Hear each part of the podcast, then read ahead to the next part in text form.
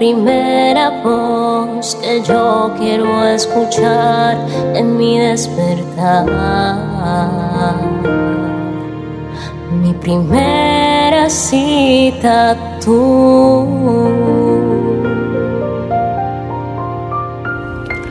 Porque mi primer encuentro es contigo, Espíritu Santo. Gracias, Padre Celestial, por permitirnos dar inicio a una nueva semana donde buscamos tu presencia, tu rostro y queremos seguir aprendiendo más en tu palabra. Mi nombre es Isabela Sierra Robles y te doy la bienvenida a un nuevo encuentro devocional. Esta semana seguimos compartiendo de las maravillas, los prodigios y los milagros en la vida de Gedeón.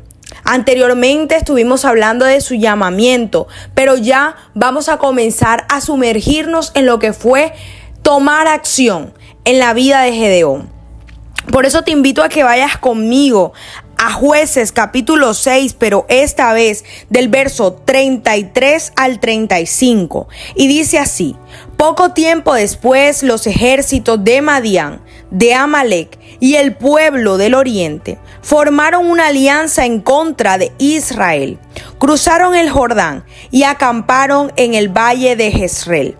Entonces el Espíritu del Señor vistió a Gedeón de poder Gedeón tocó el cuerno de carnero como un llamado a tomar las armas y los hombres del clan de Abieser se le unieron. También envió mensajeros por todo Manasés, Aser, Zabulón y Neftalí, para convocar a sus guerreros y todos ellos respondieron.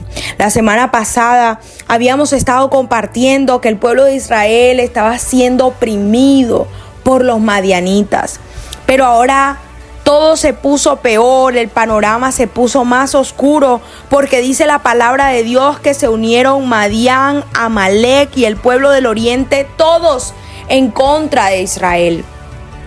Todos hicieron una conspiración. Y en ese momento fue cuando el Espíritu de Dios vistió a Gedeón de poder.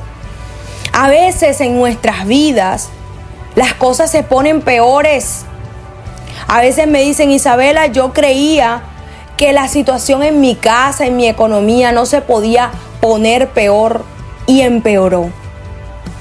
Hubo más problemas, hubo otra discusión, hubo otra división, me insultaron, me humillaron, me cuentan tantas cosas.